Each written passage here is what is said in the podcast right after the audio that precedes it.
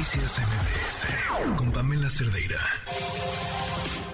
Una vuelta al mundo del deporte. El marcador de Rosa Covarrubias en MBS Noticias. Rosy, ¿cómo estás? Pam, ¿cómo estás? Buenas noches. Feliz aniversario. Y la verdad es Felicidades a ti también como dices, sí estar en radio, estar en tele y mantenerte es como estar en años feos, la verdad. Pero felicidades y gracias, bueno, pues a la, a la gente que nos escucha. Y vamos a hablar de selección mexicana. y ahora están concentrados en Los Ángeles, en California, porque pues el fin de semana va a tener partido de preparación de cara al Mundial contra Perú a veces es como muy raro y suena muy extraño decir que se están preparando para el Mundial en el mes de octubre, cuando regularmente este tipo de partidos son en el mes de mayo, junio. Bueno, pues ahora acostumbrarnos a que este Mundial de Qatar vino a cambiar muchas cosas, entre ellos pues el calendario del fútbol en todo el mundo. Respecto a temas de, la selección, bueno, el de ayer eh, Gerardo el Tata Martino mencionó que no esperaba que la lesión de Raúl Jiménez fuera tan complicada o tan compleja y bueno, pues finalmente al parecer Raúl Jiménez no va a estar, no va a tener minutos con, con ante Perú ni ante Colombia. Y bueno, respecto al Mundial, que es el tema que, bueno, pues a todos nos, nos llama la atención, prácticamente estamos a dos meses de que arranque, eh, habló Memo Ochoa y esto fue lo que dijo respecto al Grupo de México, en el que se encuentran Polonia y Argentina como los rivales a vencer.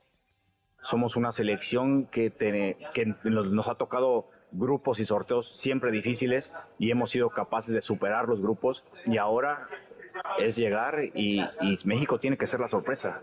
No somos favoritos ni del grupo ni para ganar el Mundial. Y bueno, vamos a trasladarnos a la Liga MX porque el día de hoy, en el marco de la presentación del Balón Rosa para el mes de octubre, que es para concientizar y bueno, la campaña de concientización para la gente eh, y la lucha en, contra del cáncer de mama. El día de hoy se presentó este balón y el presidente de la, de la Liga MX, Miquel Arriola, habló sobre las posibilidades de implementar más tecnología. Esto hablando por el tema de pues, lo que ocurrió en el pasado clásico, donde el balón no, no marcan gol, parecía que el balón había entrado completo bueno, pues finalmente invalidan la anotación para el conjunto del rebaño y esto fue lo que dijo Miquel Arriola al respecto.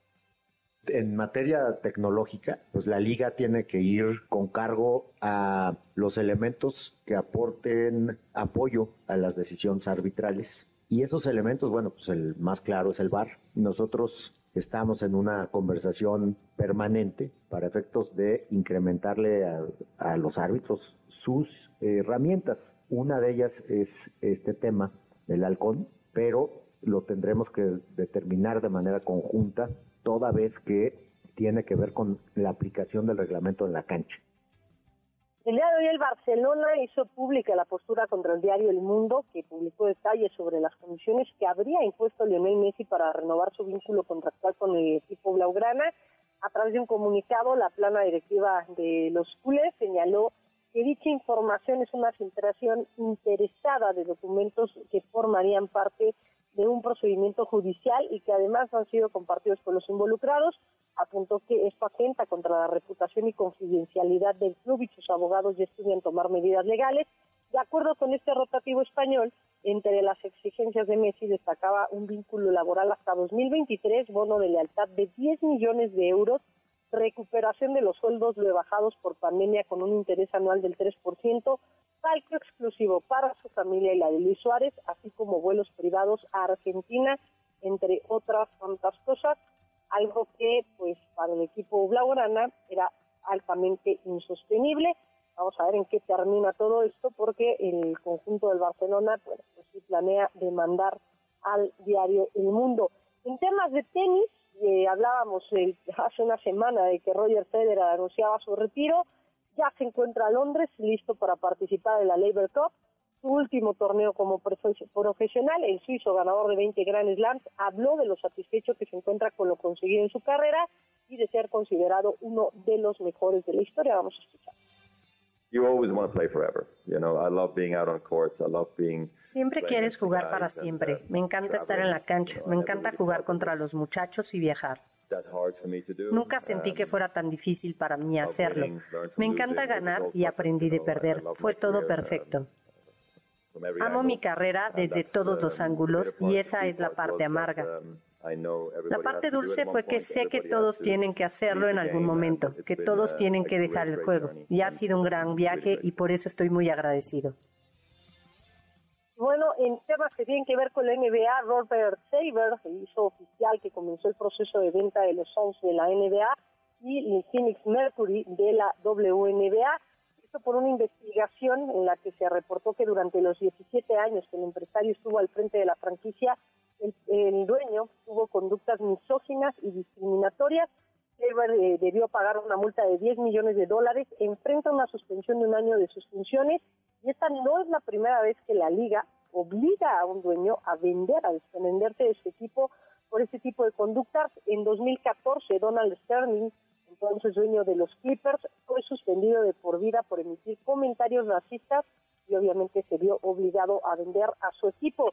La NFL ya confirmaron la sanción de un juego al receptor de los Bucaneros de Tampa Bay, Mac Evans. Eso no va a haber acción ante los empacadores de Green Bay. La apelación de Evans fue escuchada por el receptor abierto de la NFL, James Trash, quien fue designado conjuntamente por la NFL y el sindicato de jugadores. La liga declaró que dicha suspensión sin goce de sueldo se debe a violaciones de arrodeza innecesaria y reglas de conducta antideportiva. Además, la NFL envió al exentrenador y ahora asistente general de los Tampa Bay Buccaneers, Bruce Arians, una advertencia sobre su conducta en la banca en el partido del domingo contra los Santos, diciendo que eh, pues en una conducta similar en el futuro podría tener eh, medidas disciplinarias serias para él y el club, multas, multas millonarias, Pam, y bueno, pues ahí en la NFL y en la NBA no se andan con rodeos. Nada más mencionar, Pam, que eh, los Yankees de Nueva York están ganando seis carreras por dos a los Piratas de Pittsburgh, ¿Qué tiene de importante? Aaron Judge ayer conectó su cuadrangular 60 en la agónica victoria de nueve carreras por ocho de Nueva York sobre Pittsburgh, acercándose un jonrón para empatar el récord de 61 en una sola temporada de Roger Maris en la Liga Americana, que está en posición de este jugador, que también era de los Yankees, desde hace 61 años, así que las miradas están puestas en los Yankees y en lo que pueda hacer Aaron Judge. Ahorita están en la alta del octava y Aaron Josh se ha quedado cerca, cerca de igualar la marca de Maris, pero por el momento sigue en 60 jonrones. Van la información deportiva. Gracias, Rosy, un fuerte abrazo. Fuerte abrazo, buenas noches. Gracias, muy buenas noches. Noticias